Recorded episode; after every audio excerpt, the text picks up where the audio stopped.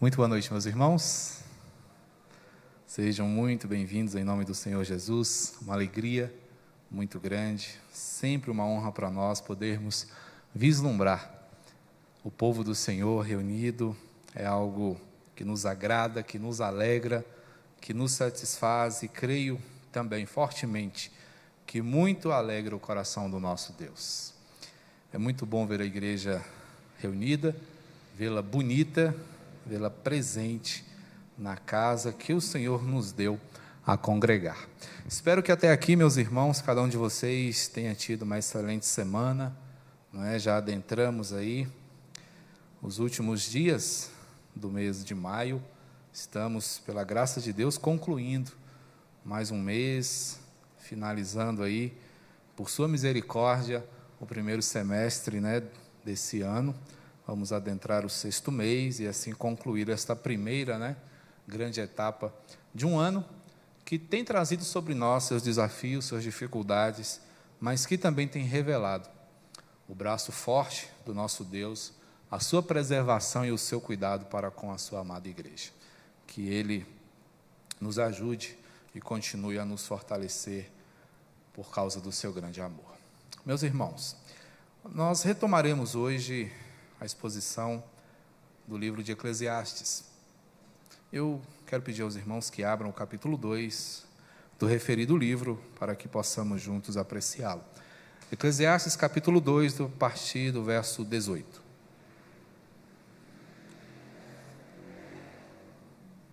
Eclesiastes 2, a partir do verso 18. Os irmãos podem permanecer assentados, contudo, eu gostaria de, de gozar do acompanhamento dos irmãos na leitura do texto, que hoje versa sobre um tema importante, que diz respeito à nossa vida, tema esse que está presente desde o início do nosso culto, durante o programa litúrgico, e que muito requer de nossa parte uma elaboração e carece profundamente das orientações do nosso Deus. O verso 18 nos diz assim: Também aborreci todo o meu trabalho com que me afadiguei debaixo do sol, visto que é, ou visto que o seu ganho eu havia de deixar a quem viesse depois de mim. Vamos juntos, por favor. E quem pode dizer se será sábio ou estulto? Contudo, ele terá domínio sobre todo o ganho das minhas fadigas e sabedoria debaixo do sol também isto é vaidade. Então me empenhei, porque o coração se desesperasse de todo o trabalho com que me afadigara debaixo do sol. Porque há homem cujo trabalho é feito com sabedoria, ciência e destreza, contudo deixará o seu ganho como porção a quem por ele não se esforçou. Também isto é vaidade e grande mal. Pois que tem o homem de todo o seu trabalho e da fadiga do seu coração, em que ele anda trabalhando debaixo do sol? Porque todos os seus dias são dores, e o seu trabalho desgosto. Até de noite não descansa o seu coração. Também isto é vaidade. Não há nada melhor para o homem do que comer, beber e fazer que a sua alma goze o bem do seu trabalho. No entanto, vi também que isto vem da mão de Deus, pois separado deste, quem pode comer ou quem pode alegrar-se? Porque Deus dá sabedoria, conhecimento e prazer ao homem em que lhe agrada, mas ao pecador dá trabalho, para que ele ajunte e amontoe, a fim de dar àquele que agrada a Deus. Também isto é vaidade e correr atrás do vento. Vamos orar? Ó oh Deus, nos ilumina. Fala, meu Pai, ao nosso coração nessa oportunidade. Praza-te, ó Deus, em socorrer-nos da nossa grande ignorância. Fala, pois, ó Deus, ao coração da tua igreja, desperta os teus filhos para que se apercebam da verdade, para que entendam os teus preceitos, para que vivam por eles e experimentem a satisfação da luz da tua sabedoria. Ó Deus, desempeça-nos os ouvidos e o coração, Usa também, ó Deus, com misericórdia, a vida do pregador, que não seja ele um empecilho para a edificação da tua igreja, mas um instrumento, ainda que falível, do teu amor para com o teu povo. Te oramos desta forma, pedindo a tua graça sobre todos nós, em nome de Jesus. Amém. São palavras de Martinho Lutero, que pensando sobre as perspectivas do trabalho, disse certa vez: o mundo todo deveria estar cheio de serviço a Deus, não apenas a igreja, mas também o lar, a cozinha, o porão, a oficina e o campo. O desejo de Lutero, pelo qual ele orava, e podemos dizer sem medo de errar, pelo qual ele também laborava, era que o mundo todo entendesse, que todas as pessoas percebessem a importância de se trabalhar tendo em vista a glória do nosso Senhor. Eis aqui, meus irmãos, mais algumas inquietações que o pregador nos traz. Depois de pensar sobre tudo o que dizia respeito à sua vida, sobre as suas realizações, sobre as artes, sobre as posses, também sobre a sua larga experiência nos assuntos vivenciais, ele decide então se entregar ao trabalho e ele passa a fazê-lo com afinco, com dedicação, com muita elaboração, como podemos perceber na caminhada do texto até aqui, tudo o que Salomão faz tem um toque de perfeição, tem um toque de elaboração, tudo que ele empreende na sua vida é feito de maneira suntuosa, grandiosa, bonita, bela. Mas ele chega em determinada altura da sua vida e ele se encontra chateado. E ele começa o verso 18 dizendo: Também aborreci. As frustrações de Salomão não param. O seu coração não cansa de decepcioná-lo, pois, ao perceber os meandros de tudo que diz respeito à vida, à existência humana, o que resta para ele não é outra coisa a não ser a frustração. E a grande pergunta que ele faz a si mesmo é: do que adianta ter tanto, saber tanto, fazer tanto? Aonde é que eu vou chegar? Aonde eu vou parar com tudo isso? Portanto, aqui ele tece algumas compreensões relacionadas ao trabalho. Eu queria hoje compartilhar com vocês algumas percepções laborais do pregador. O que essas percepções de Salomão tem a nos ensinar. Porque a partir dessas percepções, a partir de como ele enxerga e observa o trabalho, ele vai tecer alguns comentários e desenvolver algumas compreensões do prejuízo dessas coisas, né, mais detidamente sobre a relação que normalmente desenvolvemos com o trabalho. Essas compreensões vão nos ajudar a entender aonde estão os prejuízos. E ele começa a entender então que normalmente os homens vivem ocupados com nada, como que querendo abraçar o mundo com as pernas, corremos, trabalhamos, fazemos, nos esgotamos, nos desgastamos ao limite, para que possamos dizer: tenho alguma coisa, fiz alguma coisa. Existem muitas filosofias, muitos pensamentos acerca do trabalho. Uns em tons positivos, outros mais negativos. Mas há um que me chama a atenção pelo modo curioso, como foi dito. Certa vez alguém disse: não existe trabalho ruim. O ruim é ter que trabalhar. O autor desta célebre frase é ninguém menos que o senhor Madruga. Não existe trabalho ruim. O ruim é ter de trabalhar. E nesta percepção, muitos caminham. Muitos olham para o trabalho como sendo um empecilho à vida, outros olham para o trabalho como sendo um Deus, como sendo a coisa mais importante da sua existência. O fato é que Salomão percebe que as motivações dos homens para o trabalho são variadas. E se fosse lhes perguntado sobre o porquê do trabalho, alguns diriam: Ah, eu trabalho por status, porque eu sou o que eu faço. É interessante, irmãos, que quando normalmente falamos acerca do nosso trabalho, nós não nos referimos a ele como sendo algo que fazemos, mas como sendo algo que nos define. Eu sou o profissional tal. Não é o que fazemos, mas é o que somos. E fora daquilo, nós nos, nos sentimos como se fôssemos ninguém. O fato é que muito barulho nós acabamos fazendo por nada. E desenvolvemos o trabalho ou o entendemos como sendo a nossa própria vida. Daí a máxima: meu trabalho, minha vida. E dentro dessa perspectiva, Salomão entende que quando o trabalho se torna um sentido para a vida, o que desemboca daí é o desespero. E o homem mergulha numa grande confusão, num grande problema. Necessariamente o trabalho não é uma maldição. É preciso nos lembrarmos que antes da queda, o homem no Éden já trabalhava.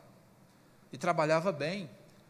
Ele fora o responsável por nominar todos os animais que ali estavam, por coordenar, lavrar, orientar. Percebemos que em Adão havia um conhecimento vasto acerca das necessidades da terra, acerca da botânica, acerca da, da fauna, da flora, ele sabia de muita coisa. Era um homem inteligentíssimo, dotado de grandes capacidades, o que fazia dele um trabalhador invejável. Portanto, o trabalho não é algo que o Senhor deixa aos homens como sendo um castigo pela sua queda. Vamos perceber, contudo, que por causa da queda o trabalho se tornou penoso, ele se tornou difícil, ele se tornou árduo. E aí é onde nós percebemos as grandes inadequações do homem para com o trabalho. É possível inferir a partir daí também que surge nesse ínterim as nossas dificuldades com relação ao trabalho, como a preguiça ou mesmo a idolatria do mesmo. Então, muitos aspectos estão envolvidos nessa relação do homem com o trabalho, e por isso toda essa confusão que normalmente nós percebemos.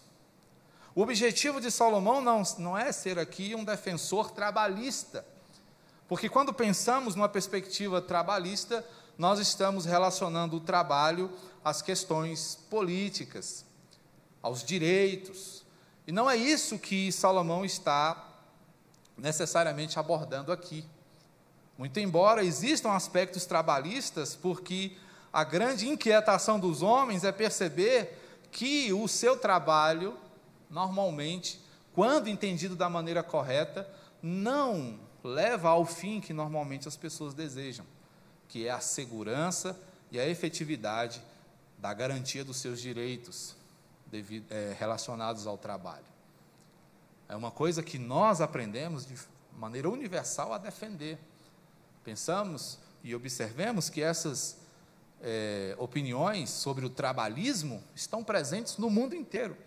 Não é só no Brasil, não é só em determinado continente, mas em todo o mundo se fala da importância do trabalho.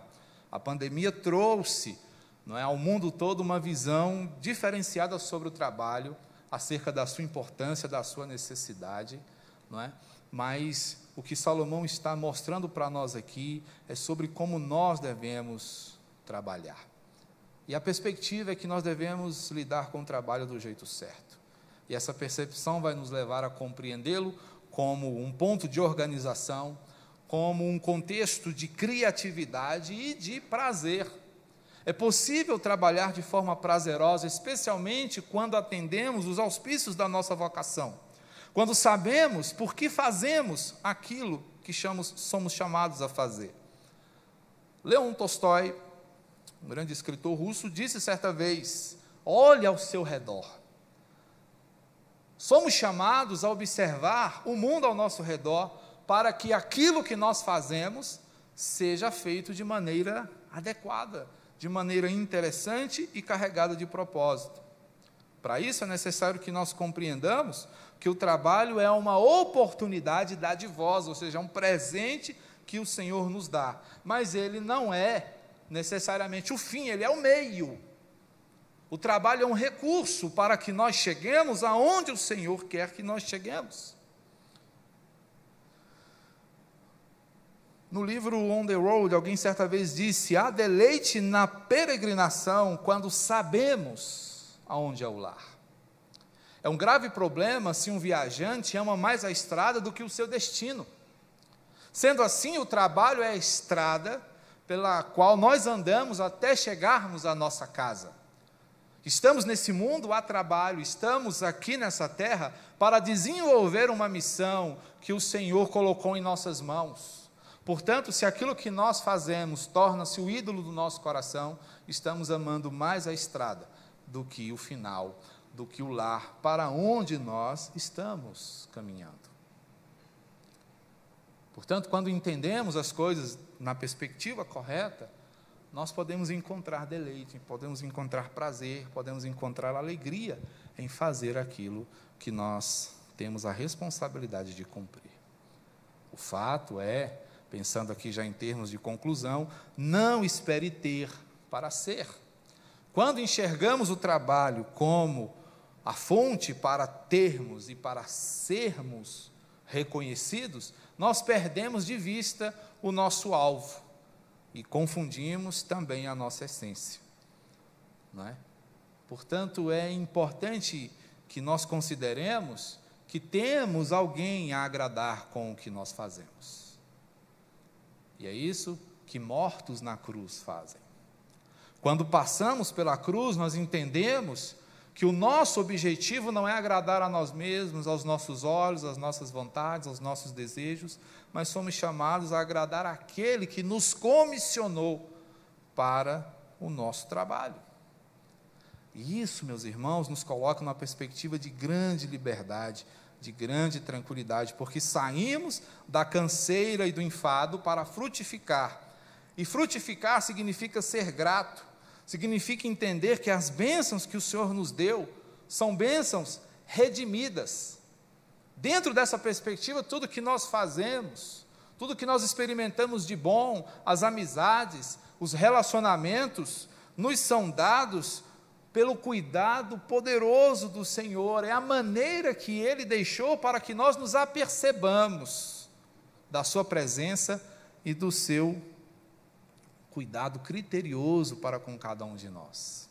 Quando eu percebo que Deus me ama, quando eu consigo aproveitar as suas bênçãos da maneira adequada, quando eu entendo que o prazer que me é dado na companhia da minha esposa, dos meus filhos, dos meus amigos, quando eu posso usufruir dos bens que o meu trabalho me permite angariar, e quando eu entendo que essas coisas são para usufruto, aí eu começo a entender como Deus cuida bem de mim. Salomão está decepcionado num primeiro momento porque ele entende que ele havia trabalhado da maneira errada durante um bom espaço da sua vida. Mas ele reconhece que ele precisa encontrar satisfação no Senhor. E o que, que significa viver satisfeito? Gozar da liberdade sem abuso, entender que sou livre não para fazer o que quero, mas que sou livre para viver como o Senhor espera que eu viva.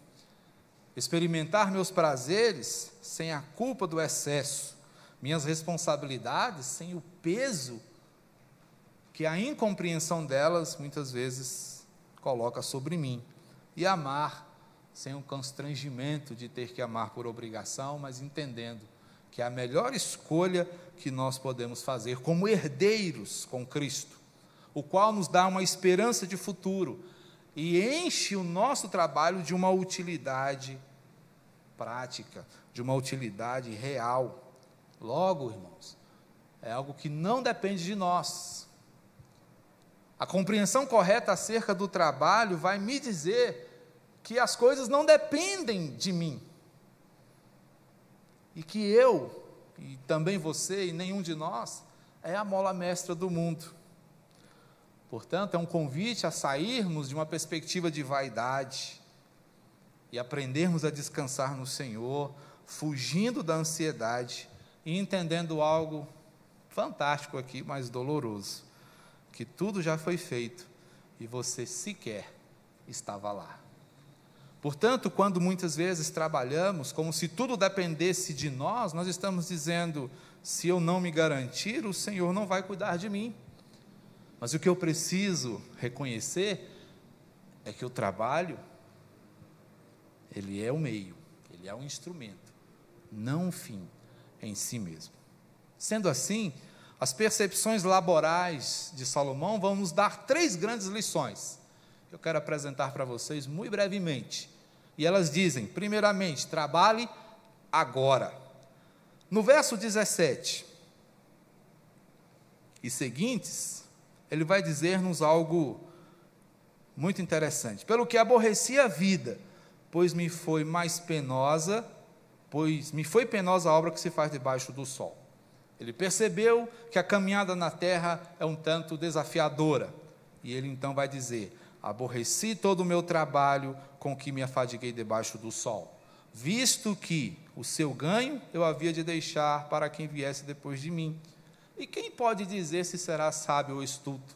Salomão percebeu: não adianta eu acumular. Tudo que eu fizer ficará aqui, e mais que isso, ficará para alguém. E ainda pior, para alguém que não trabalhou, que não se esforçou e que nem ao menos eu posso saber se será alguém capaz ou digno. Ele percebeu isso não está certo. Isso é complicado demais de entender. E foi por isso então que ele se empenhou porque o trabalho, o seu coração se desesperasse de todo o trabalho. O que é essa ideia de desesperar-se? É de não mais colocar a sua esperança, não mais atribuir a sua felicidade ao que ele faz, ao que ele executa, à função que ele exerce na sua sociedade. Salomão reconheceu que o fato dele ser rei era algo transitório, passageiro, o fato dele ser sábio, ser o homem mais reconhecido do seu tempo, não lhe garantia a segurança que ele achava que poderia ter, abraçando todas essas coisas. Sendo assim, ele diz: trabalhe agora, viva agora, ao invés de acumular, porque é o que se faz quando se trabalha dessa maneira, deixe um legado, deixe um ensino, deixe uma referência.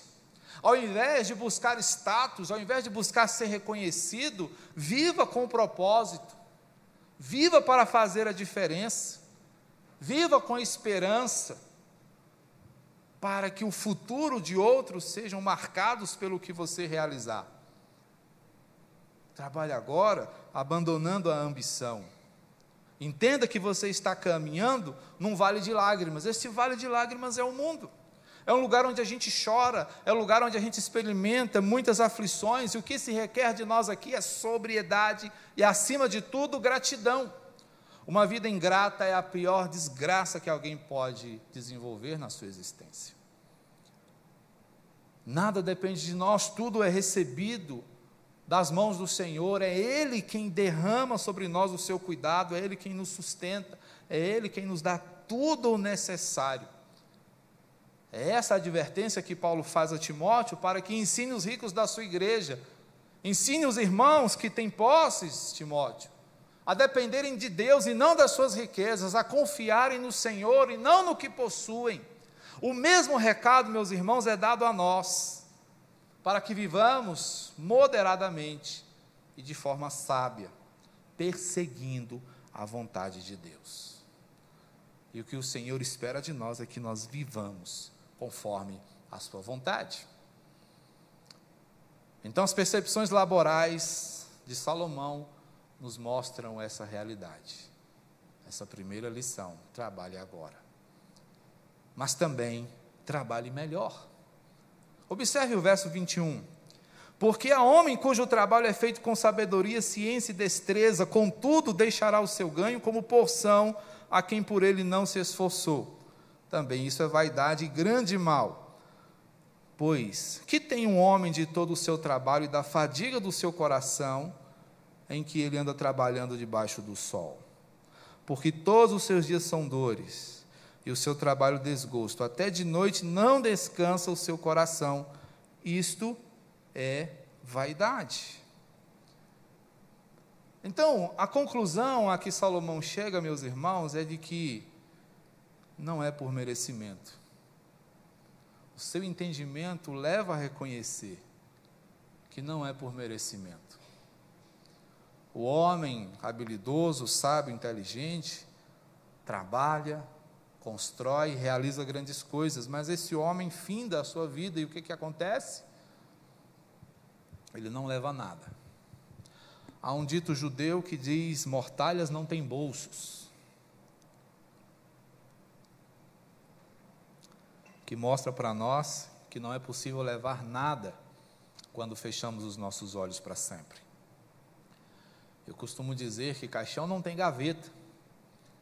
Também não dá para você levar nada do que você conquistou ao longo da vida.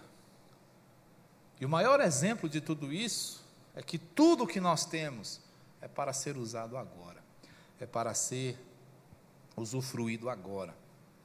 Obviamente que isso não envolve desperdício.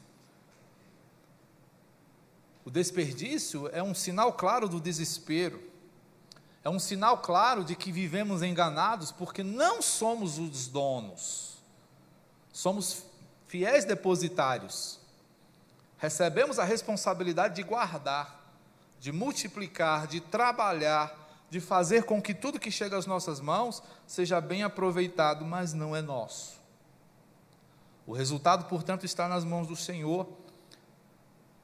E quando nós muitas vezes pensamos em ganhar, o que resta sobre nós é angústia. E essa angústia se dá necessariamente quando nós pensamos equivocadamente acerca das nossas posses, que, como eu já disse, não são nossas, nos são emprestadas, nos são dadas para que nós possamos usar ao longo da nossa caminhada. Porque estamos aqui de forma transitória, estamos passando. À medida que passamos, podemos usar, podemos curtir, podemos ser abençoados, mas não podemos levar. Portanto, quando você aprisiona o seu coração em algo que você vai deixar, você morre duas vezes. E morre desnecessariamente. Portanto, trabalhar melhor significa reconhecer que o que nós somos chamados a realizar tem um objetivo sublime, que é o de nos levar a reconhecer que não podemos nada sem o Senhor. Tudo que nós experimentamos de bom aqui tem como objetivo dizer: você pode descansar no Senhor, porque Ele está cuidando de você. Portanto, essa segunda percepção de Salomão é importantíssima porque se temos que trabalhar agora, se esse é o tempo de realizarmos alguma coisa, é preciso que essa realização seja feita da melhor maneira. E a melhor maneira de fazê-la é confiando na assistência do Senhor e não na capacidade do nosso braço, não nas potencialidades do nosso intelecto. Trabalhe melhor e deleite-se no cuidado de Deus. Mas a terceira lição das percepções laborais de Salomão nos aconselham também, além de trabalharmos agora, trabalharmos melhor, trabalharmos felizes. Trabalhe feliz. Trabalhe com a compreensão de alguém que está fazendo o melhor que pode fazer. Verso 24 vai nos dizer: Nada há melhor para o homem do que comer beber e fazer que a sua alma goze o bem do seu trabalho. No entanto, vi também que isto vem da mão de Deus. Pois separado deste, quem pode comer ou quem pode alegrar-se?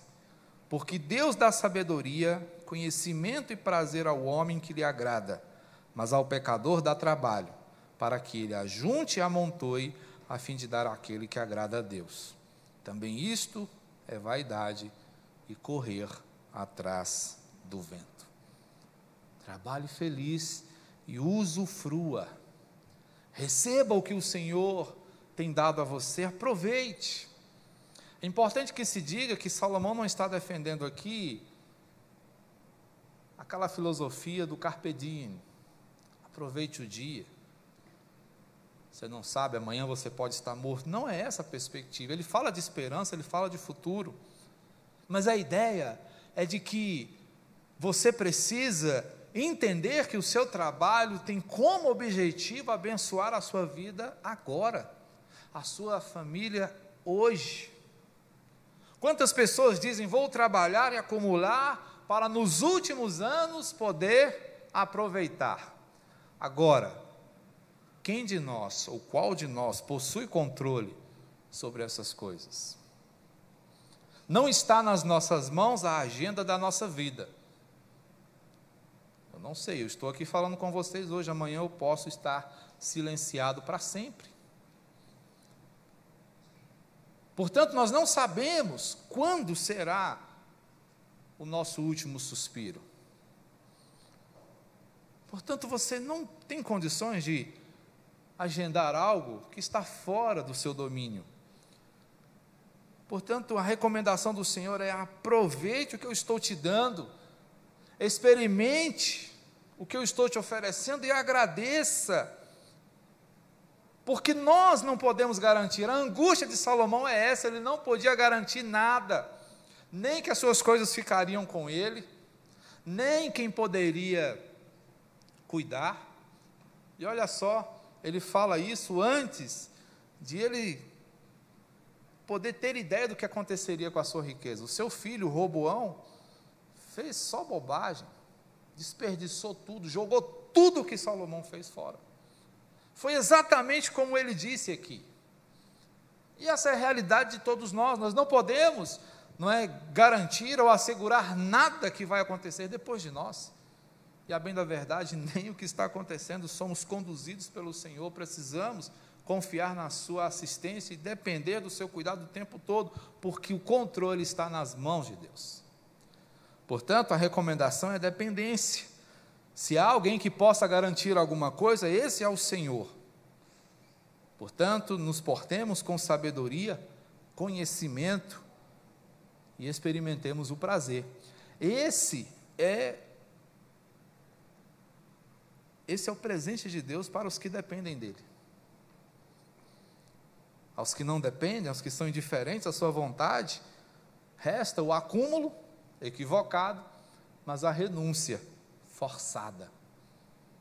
Porque o Senhor tira dele e dá a quem o agrada. Portanto, confie no propósito do Senhor, porque este é infinitamente melhor e decisivo sobre a sua vida. Portanto, irmãos, somos chamados a pensar de forma elaborada sobre o que fazemos sobre essa terra. Trabalhe agora Trabalhe hoje, mas trabalhe melhor. Entenda o que o Senhor tem chamado você a realizar. Entenda o que o Senhor quer fazer por meio da sua habilidade. E não entenda que ela é o fim em si mesma. Não entenda que ela é o que te qualifica. O que qualifica você é a sua fé no Senhor. O que qualifica você é o quanto você confia no Senhor. O que faz de você alguém reconhecidamente melhor é o que significa Deus na sua vida. Essa é a diferença. E é isso que o pregador nos chama a entender. Que podemos trabalhar felizes, usufruindo, experimentando o cuidado primoroso do Senhor o qual não tem deixado, nem deixará que te falte nada daquilo que te é necessário. Você confia nessa promessa? Então descanse, confie, o Senhor está cuidando de todos nós. Amém? Vamos orar? Bendito Senhor, Salvador nosso, te adoramos pois reconhecemos, ó Pai, o teu cuidado sobre as nossas vidas. Pois o Senhor, meu Deus, nos dá muito mais do que nós precisamos. É o Senhor, meu Pai, quem dignifica o homem, não o seu trabalho. É o Senhor, meu Pai, quem nos dá o privilégio de sermos úteis aos teus propósitos e não ao que o mundo diz ser importante. É o Senhor, meu Deus, quem nos dá rumo, direção e significado para a existência. Pai, deste lado do sol, a vida é difícil, é desafiadora, mas sabemos que não estamos sozinhos. Tua graça, a tua palavra, o ensino de Cristo Jesus e o consolo do Espírito Santo nos tem orientado. A isto, ó Deus, nós te louvamos e te agradecemos profundamente. Obrigado, ó Deus, por tua palavra, que nos desafia, que nos ilumina, que nos desperta. Seja, meu Deus, o Senhor servido em nos ajudar a te honrarmos com todo o nosso ser, para a honra e glória do teu nome e bênção de nossas vidas, te pedimos. Amém. Vamos ficar de pé, meus irmãos, receber a bênção. Que a graça de Cristo Jesus, o nosso Senhor, o amor de Deus, o nosso Pai, e o consolo, a orientação e o poder do Espírito Santo sejam com a igreja de Cristo Jesus, fortalecendo o seu trabalho, para que ela o execute de maneira honrosa e agradável ao Senhor todos os dias, até aquele dia em que o Senhor há de retornar para buscar o teu povo e levá-lo consigo, para que este reine com o Senhor por todo sempre, pelos séculos dos séculos. Amém. Senhor.